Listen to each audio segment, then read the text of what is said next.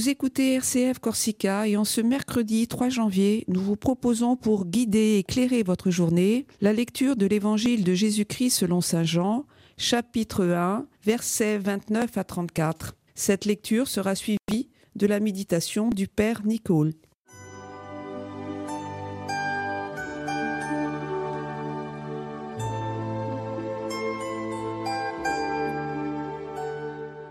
Évangile de Jésus-Christ selon Saint Jean. Le lendemain, voyant Jésus venir vers lui, Jean le Baptiste déclara Voici l'anneau de Dieu qui enlève le péché du monde. C'est de lui que j'ai dit L'homme qui vient derrière moi est passé devant moi, car avant moi il était. Et moi, je ne le connaissais pas. Mais si je suis venu baptiser dans l'eau, c'est pour qu'il soit manifesté à Israël. Alors Jean rendit ce témoignage. J'ai vu l'Esprit descendre du ciel comme une colombe et il demeura sur lui. Et moi, je ne le connaissais pas, mais celui qui m'a envoyé baptiser dans l'eau m'a dit, Celui sur qui tu verras l'Esprit descendre et demeurer, celui-là baptise dans l'Esprit Saint. Moi, j'ai vu, et je rends témoignage. C'est lui, le Fils de Dieu.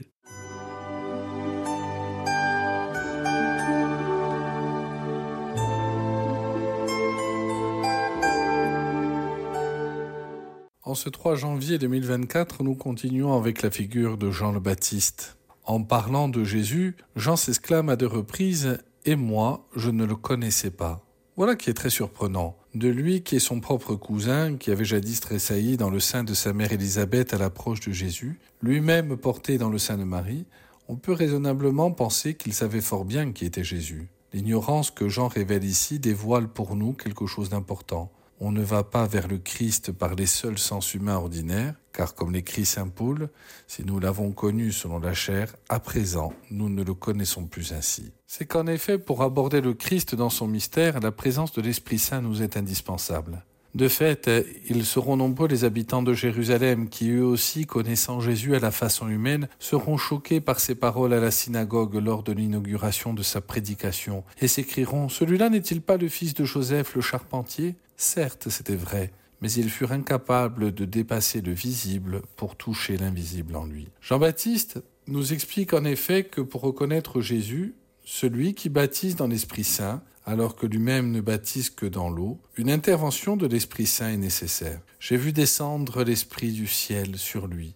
Voilà le signe annoncé et irréfutable qui lui a permis d'identifier Jésus dans sa vraie personnalité qui échappe aux yeux de chair. Le 2 février prochain, fête de la présentation au temple ou chandeleur, nous assisterons à la rencontre lumineuse de l'enfant Jésus avec le vieillard Siméon. De lui également, il sera dit qu'il fut poussé par l'Esprit et qu'il vint au temple. Car l'Esprit s'était révélé à lui. Or, à l'instar de Jean, ses yeux s'ouvriront et Siméon, au grand étonnement des parents de l'enfant, confessera avoir reconnu celui qui est la lumière des nations. Il est donc clair qu'il n'y a pas de reconnaissance possible du Christ sans l'Esprit Saint. Pas d'autre chemin que lui pour aborder Jésus dans le mystère de sa personne de Fils de Dieu, dans celui de sa présence comme Verbe qui parle dans l'Écriture ou comme pain se donnant nourriture dans l'Eucharistie. C'est cet esprit commun au Père et au Fils qui nous ouvre au mystère de Jésus, lequel nous conduit au Père. Nous sentons donc combien sa présence est irremplaçable. Pas étonnant alors qu'un moine de la tradition orthodoxe ait pu affirmer que le vrai but de la vie chrétienne est l'acquisition du Saint-Esprit. Acquisition non pas au sens d'une mainmise sur lui, mais au sens d'un incessant creusement de notre cœur qui, résolument occupé à appeler l'Esprit,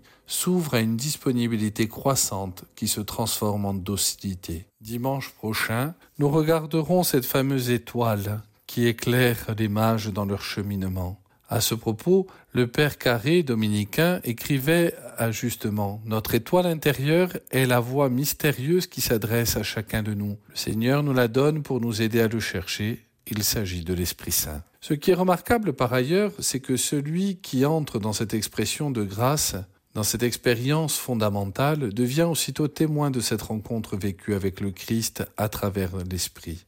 Moi j'ai vu et je rends témoignage, c'est lui le Fils de Dieu, s'exclame Jean le Baptiste. C'est donc un homme, il y eut un homme envoyé de Dieu, son nom était Jean, qui se trouve mandaté pour devenir témoin de ce que l'Esprit lui a révélé sur Jésus. Or cette mission n'est en rien le propre exclusif du Baptiste. Elle nous incombe à tous, nous qui sommes baptisés et qui, de ce fait, avons reçu l'Esprit pour devenir témoins de l'Évangile du Christ, afin que son salut parvienne jusqu'aux extrémités de la terre, pour reprendre l'expression du prophète Isaïe. Mais il est temps maintenant de préparer nos cœurs à recevoir celui que Jean a reconnu comme l'agneau de Dieu qui enlève les péchés du monde. À la messe, en effet, nous répéterons ces mêmes paroles avant de communier au corps et au sang du Christ. Demandons avec ferveur à l'Esprit Saint de nous disposer à accueillir Jésus avec foi et amour, pour devenir à notre tour des témoins intrépides et lumineux que le monde d'aujourd'hui attend pour lui annoncer la bonne nouvelle du salut. Comme Jean, Soyons des chercheurs de Dieu, soyons de ces hommes et de ces femmes qui n'ont aucune crainte d'annoncer l'espérance qui est en eux. Le Christ nous a sauvés de la mort, il nous a donné la vie et la vie éternelle. Il nous revient à nous, l'Église, d'être des témoins de cette espérance envers celles et ceux qui chaque jour doutent toujours un peu plus de ce que le Seigneur est capable de réaliser dans nos vies.